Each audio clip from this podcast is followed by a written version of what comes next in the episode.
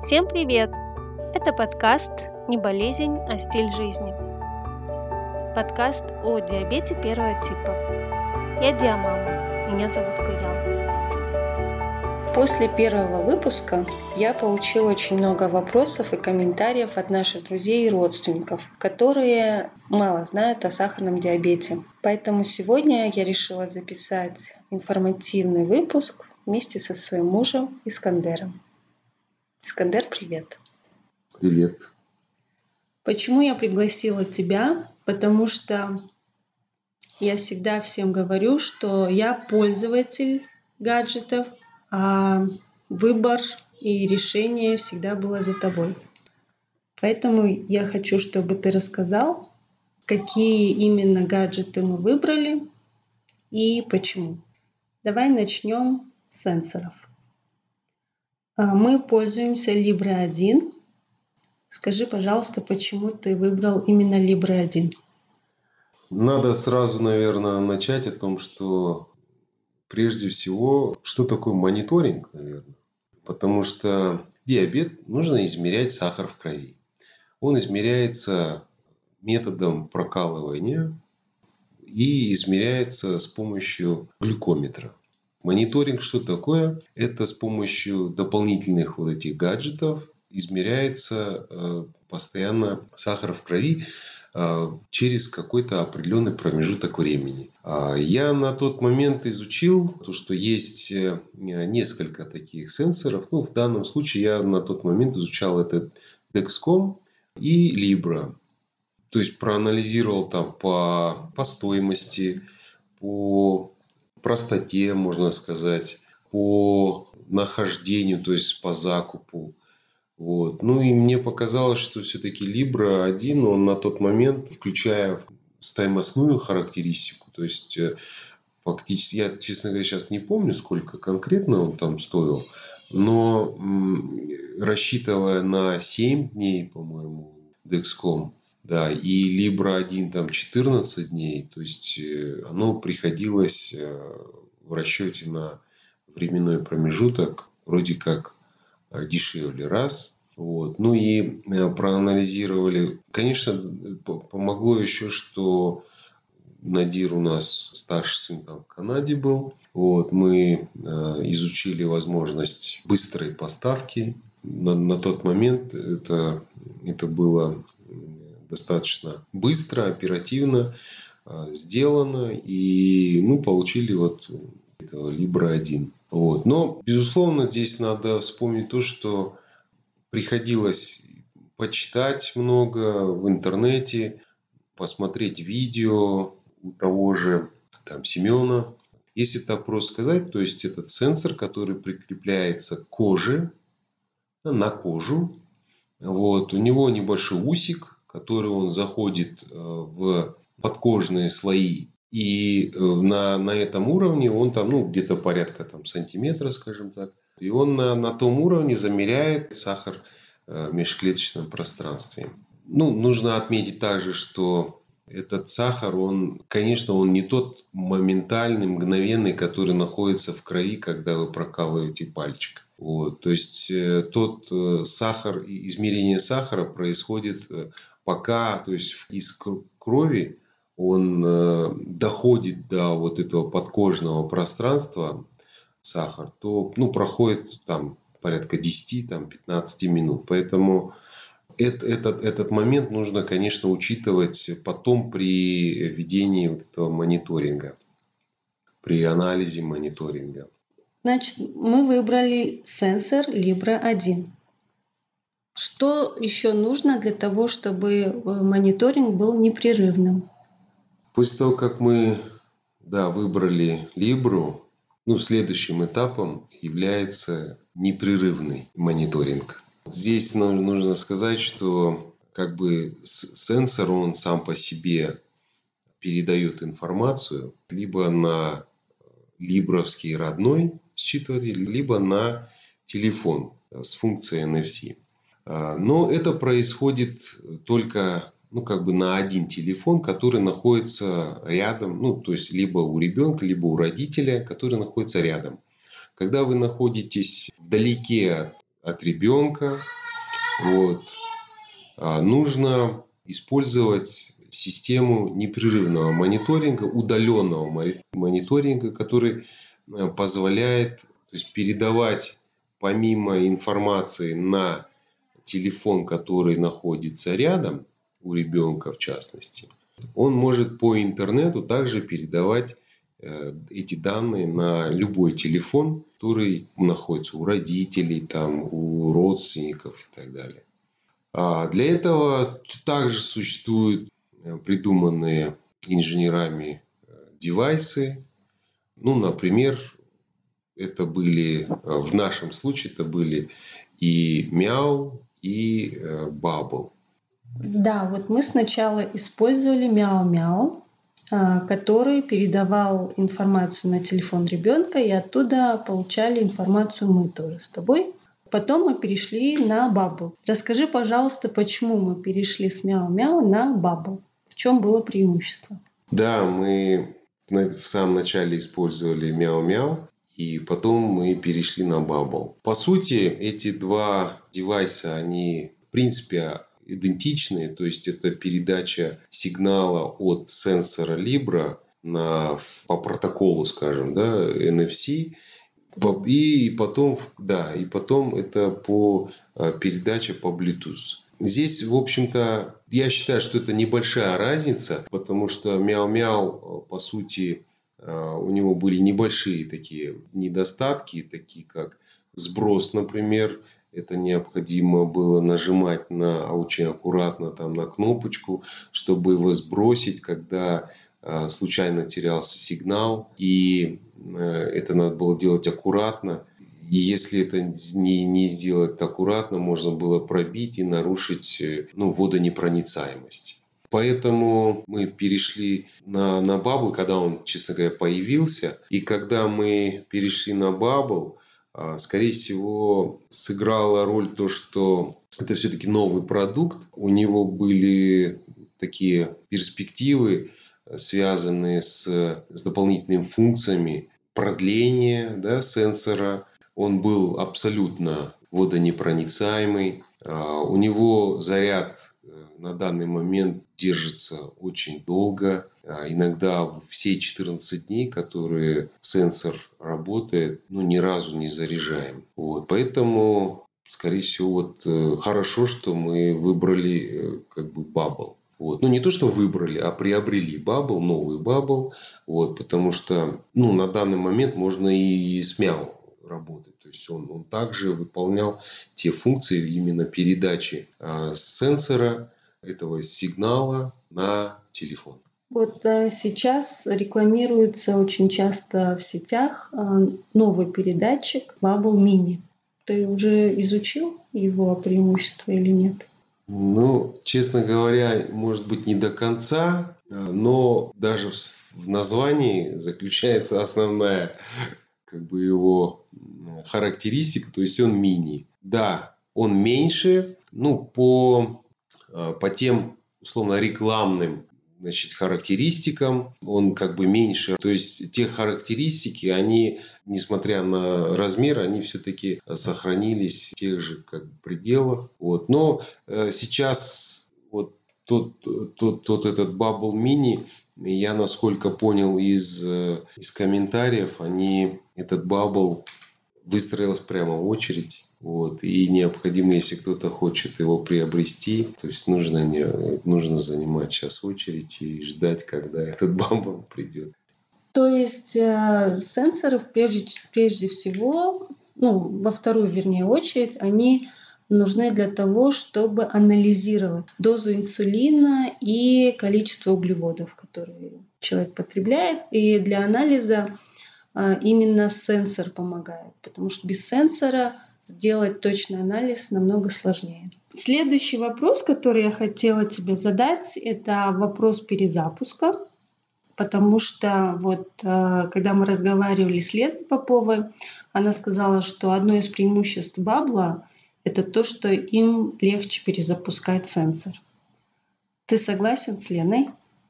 Я согласен с Леной, потому что э, вот сейчас мы уже несколько месяцев перезапускаем Libru с помощью передатчика Bubble.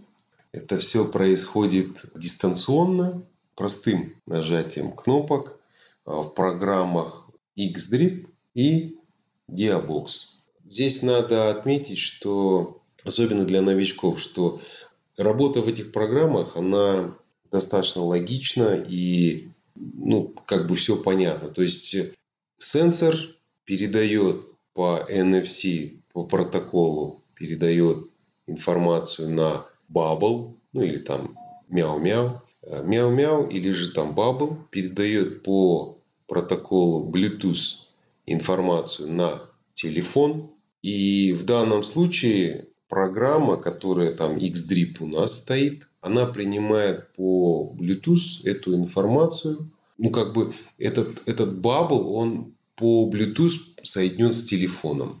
И если мы переходим на подсоединение к программе Diabox, необходимо просто взять, отключить ну, это Bubble по Bluetooth от этой программы, от Xdrip, и включить другую программу, подсоединить Bubble также.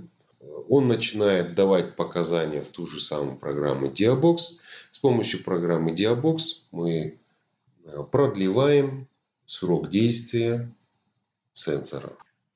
Скажи, пожалуйста, э, как ты считаешь, э, замена батарейки в сенсоре Libra и установка еще на один срок? Насколько это хорошая идея? Я считаю, что это возможно.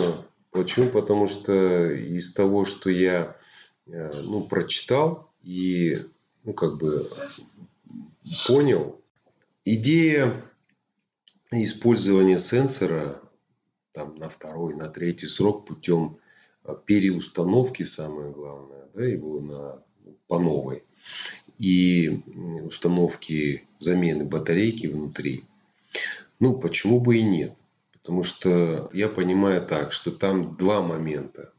То есть первое это этот усик, который должен быть прочищен. Ну, на это тоже там есть видео и рекомендации виде есть рекомендации там полить перекисью и специальные аппараты, которые заново можно там поставить. А, ну и второй вопрос, это чисто технически это батарейку поменять. Ну как бы все остальное остается одинаковым. Вот. Поэтому, конечно, это прилично такое подспорье в денежном плане. Это людям я, я только за. А, если, конечно, это также как бы безболезненно, установка такая же, ну, когда первый раз там устанавливаешь. Спасибо большое за очень понятную информацию, потому что два года назад, когда наш сын заболел, я погрузилась в изучение дозировок, измерений, э, взвешивание еды и так далее, а ты углубился именно в девайсы, и благодаря твоему быстрому анализу мы прямо вот через месяц уже были с,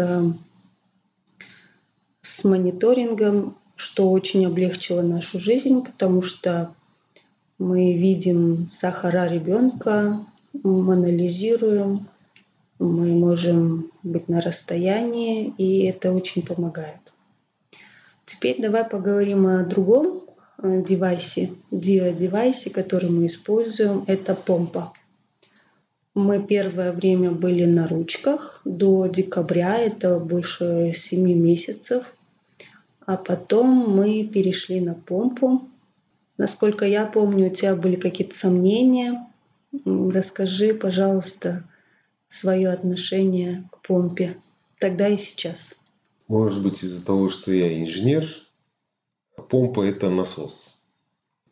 Технически это выглядит, что есть внутри инсулин, вот, и он э, с помощью это, этого девайса он доставляет по трубочке инсулин в тело. Ну, как бы ничего такого ну, непонятного вроде как и нет. Вот. Но на самом деле, э, конечно, по отношению с ручкой э, я вот как помню, как э, Лена рассказывала, что нет необходимости, например, ребенку где-то, находясь в, там, в школе или еще где-то, вот, то есть доставать, открывать там, это, ну, то есть фактически поднимать там рубашку или там майку, оголять там, животик или же там руку, вот, э, то есть и делать вот эти уколы э, инсулиновые. А здесь понятное дело, что э, по-любому нужно делать, ну как бы пристреливать да, вот эту иголочку, которая с трубочкой подсоединяется, я так просто говорю, да, чтобы понятно было, вот эту иголочку с труб, трубочкой идет, и она подсоединяется к э, помпе. Вот. Но вот эти расходные материалы, они, ну, как мы сейчас понимаем, то есть через 2-3 дня нужно опять э, устанавливать э, эту трубочку, да, надо резервуар менять, надо в резервуар заливать инсулин.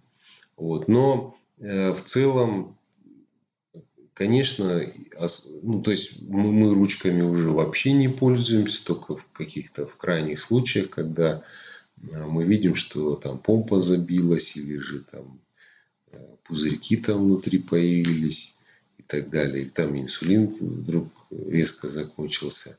Хотя, то, то есть мы видим, что то нет необходимости как вот на ручках было, то есть два инсулина колоть. Один базальный и другой быстрый, который инсулин, а, ну, там на еду, который ставится и так далее. Вот. То есть э, с помощью помпы это у нас сейчас один инсулин, он быстрый, ну, по, по сути, но и он просто подается маленькими микродозами а, в течение всего дня и выполняет функцию основного базального э, инсулина. Ну и самая, конечно, очень хорошая его функция, то, что э, нет необходимости вот э, использовать ручку, то есть вот это вот открывает, там лишние движения делает, то есть из кармана или же там из сумочки достаешь эту помпу, которая, ну, понятное дело, она все равно пристегнута к телу, ну, то есть с помощью вот этой трубочки, но все-таки она лучше, она гибкая как бы в использовании. Уже ребенок там 12, там, 11 лет, он может а, сам уже запросто поставить, да, использовать а, помощника, который там вот в программе встроен, да, ввести там этот уровень сахара, вот, уровень, сколько необходимо там покушать. Вот, и на базе этого, то есть помпа уже сама предлагает, э, сколько поставить и так далее. А, я здесь хочу еще также отметить, что вот э, наличие мониторинга, особенно вот, ну, программы, в частности там XDRIP, вот, также помогает э, с, с с планированием. То есть ребенок сейчас уже, когда он ставит на еду инсулин, он уже отмечает сам в программе XDRIP, сколько он поставил. То есть таким образом можно уже, уже в самой программе э, предусматривать наперед, сколько он поставил, сколько он там примет этих там углеводов. И, соответственно, можно уже Э, потихонечку так программировать, то есть наперед этот расчет делать, и он будет отражаться а, как в программе.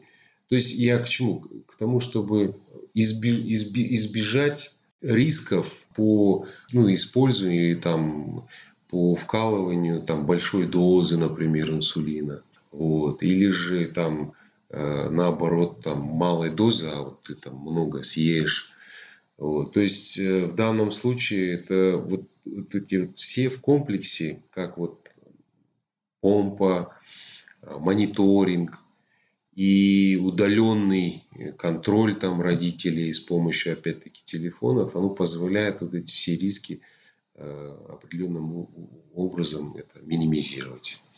Да, здесь стоит отметить, что именно нашему сыну сейчас 12 лет, но я знаю, что есть дети, которым много меньше, и они также используют э, помпу.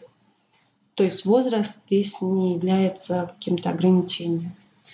Ну и вот э, то, что ты сказал, что все в комплексе очень хорошо помогает, приводит нас к тому, что сейчас существуют э, системы замкнутого цикла, в которых э, автоматически связаны помпа и сенсор, и помпа автоматически в зависимости от уровня сахара в крови в данный момент программирует, э, или вернее она так запрограммирована, что она автоматически может э, подавать инсулин.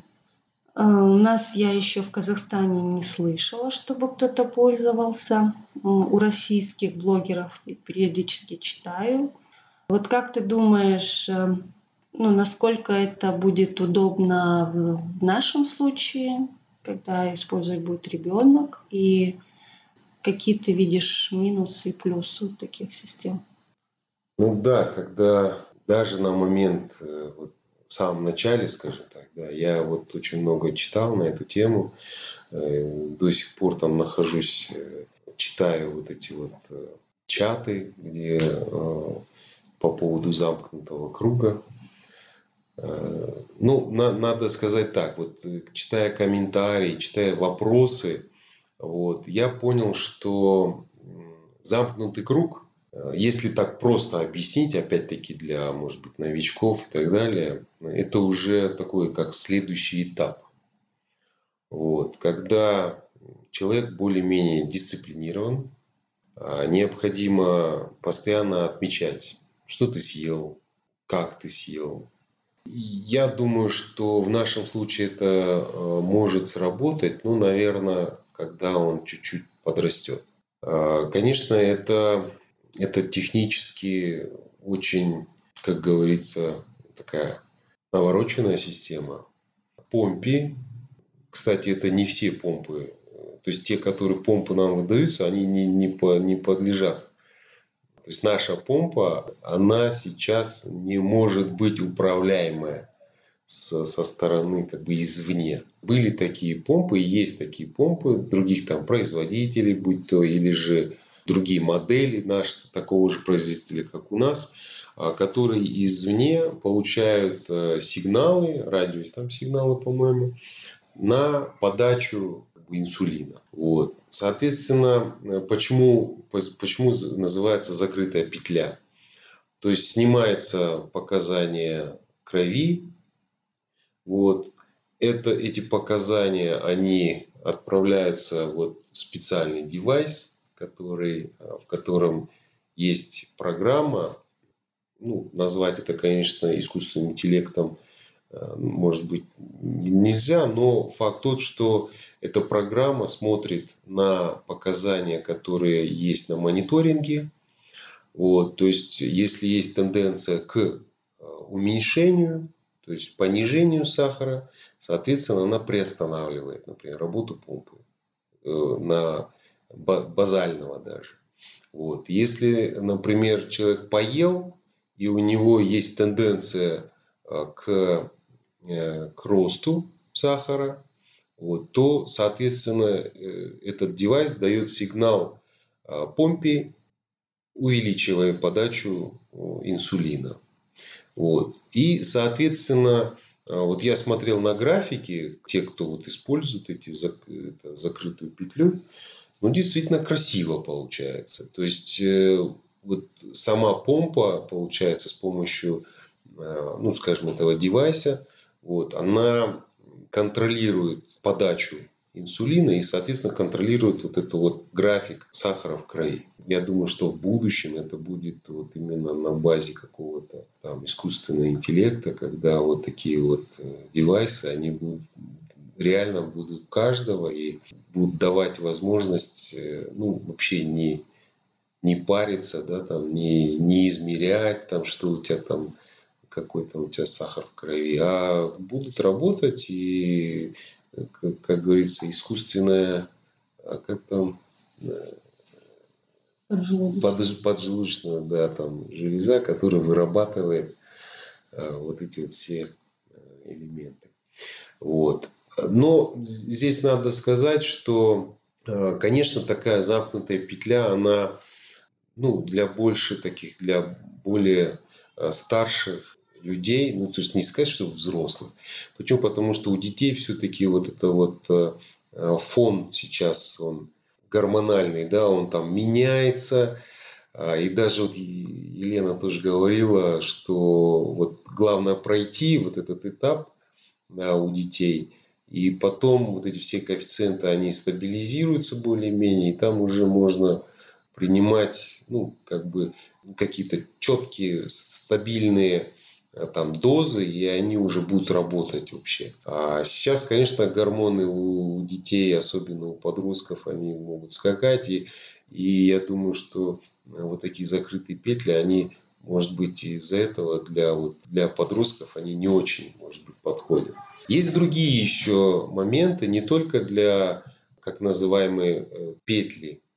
А есть еще скажем, там более простые э, варианты контроля над помпой, э, я вот это тоже читал, то есть ребенок, находясь, например, в детском саду маленький, у него стоит помпа, вот, но родитель с помощью посылания смс-сообщений, например, вот, он может подавать команды помпе. То есть, опять-таки, с учетом того, что стоит удаленный э, мониторинг, то, то есть родитель сидит, смотрит, там у него такой-то сахар у ребенка.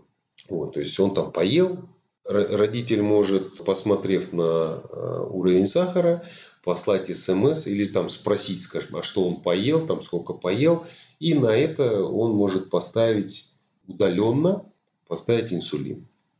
Вот. Или же если, например, сахар падает, он видит, что падает, он может удаленно помпу остановить вообще.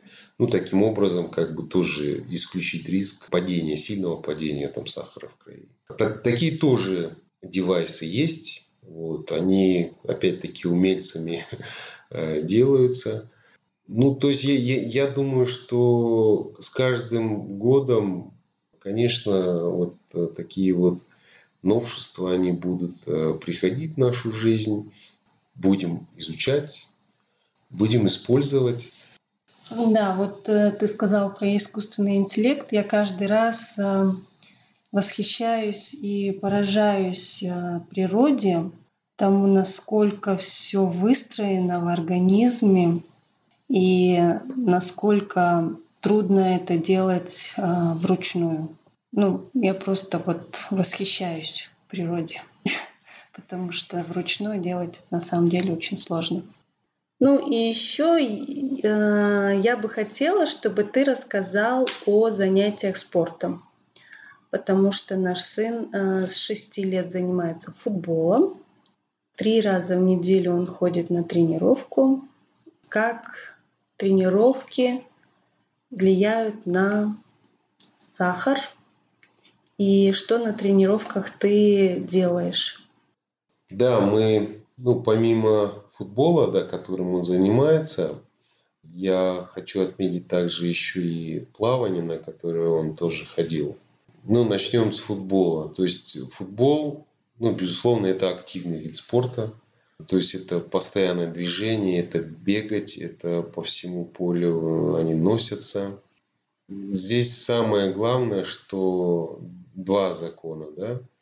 То есть желательно подходить к футболу, к тренировке, когда сахар ровный. А, потому что, как бы опять-таки здесь вот благо мониторинг есть, да, и можно а, смотреть вот эта тенденция, что делается с сахаром. То есть он идет наверх, он там недавно покушал, или же там ну, за счет активности, то есть сахар падает вниз. Самое хорошо, когда вот э, именно ровный сахар, и он в нашей целевой э, зоне находится. И здесь э, мы можем, то есть мы, мы обязательно берем с собой соки, там сахар, конфетки, конечно, он не кушает. Это у нас э, вот сахар, чистый сахар, вот, и сок яблочный. То есть э, во время тренировки необходимо рядом с ним находиться. Когда до тренировки мы, ну, иногда, когда у него там высокий сахар, честно говоря, да, нам, мы, мы говорим, ладно, хорошо, помпа пусть на тебе будет. То есть она, в принципе, ему там сильно не мешает. Вот. А так мы в основном, конечно, снимаем помпу. И он спокойно идет на, на тренировку, бегает. Все как обычно. Ну, единственное, нужно следить, чтобы э, на сенсоре передатчик вот этот Bubble, он э, был, ну, не, не спадал, не съезжал там, вот, чтобы постоянно был этот передача. Ну, Bubble, он замечательно, там порядка там 20, там 30, вплоть до там 50 метров, он в принципе по протоколу Bluetooth он передает на, на телефон. Его телефон, кстати, у меня находится.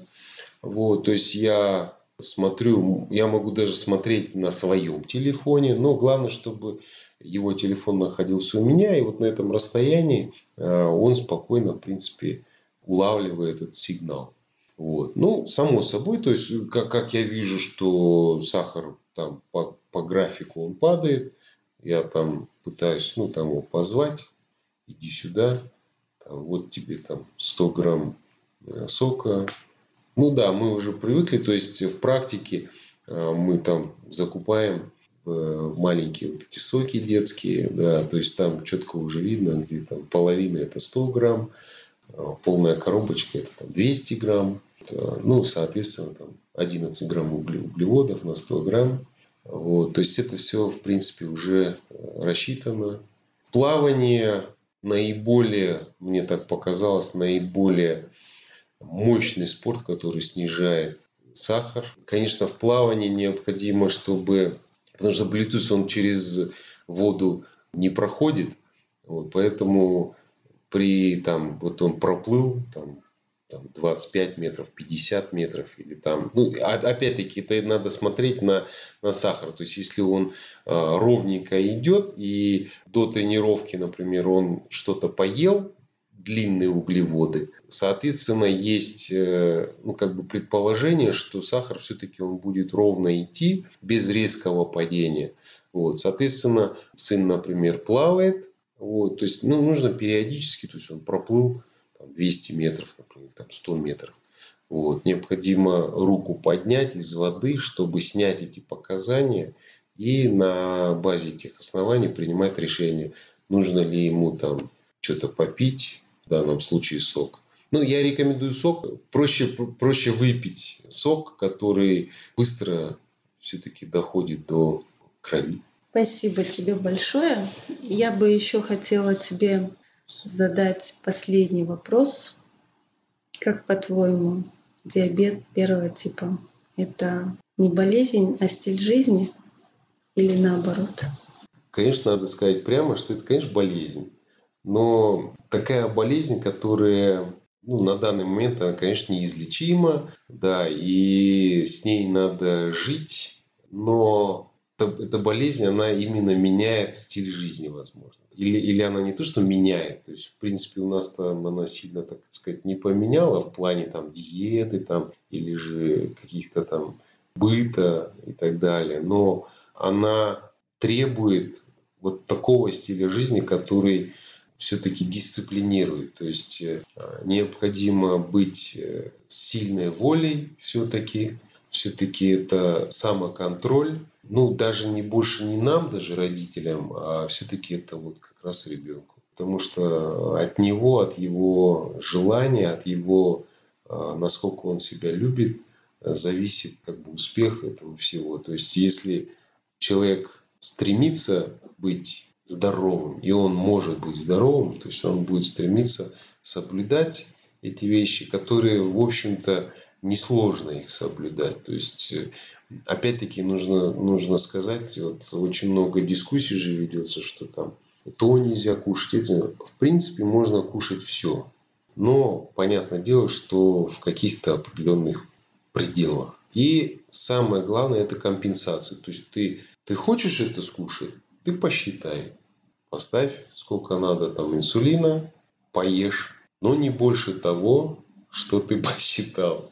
Самое главное это вот контроль и все-таки вот эти расчеты. В завершении я бы хотела поблагодарить тебя не только за эту беседу, а за то, что ты папа, который разделяет вместе со мной все труды, связанные с э, контролем и компенсацией диабета. Поэтому я хочу тебе сказать большое спасибо, что ты рядом, что ты даже впереди, э, что касается гаджетов и других каких-то вещей. Я думаю, что вместе нам намного легче. Спасибо. Спасибо тебе. Всем большое спасибо, что дослушали этот выпуск до конца. В описании я укажу все программы, которыми мы пользуемся, все группы, в которых сидит Искандер, всю дополнительную информацию, которая может пригодиться новичкам, ну, исковичкам, которые столкнулись с диабетом первого типа. Всем большое спасибо еще раз. До свидания.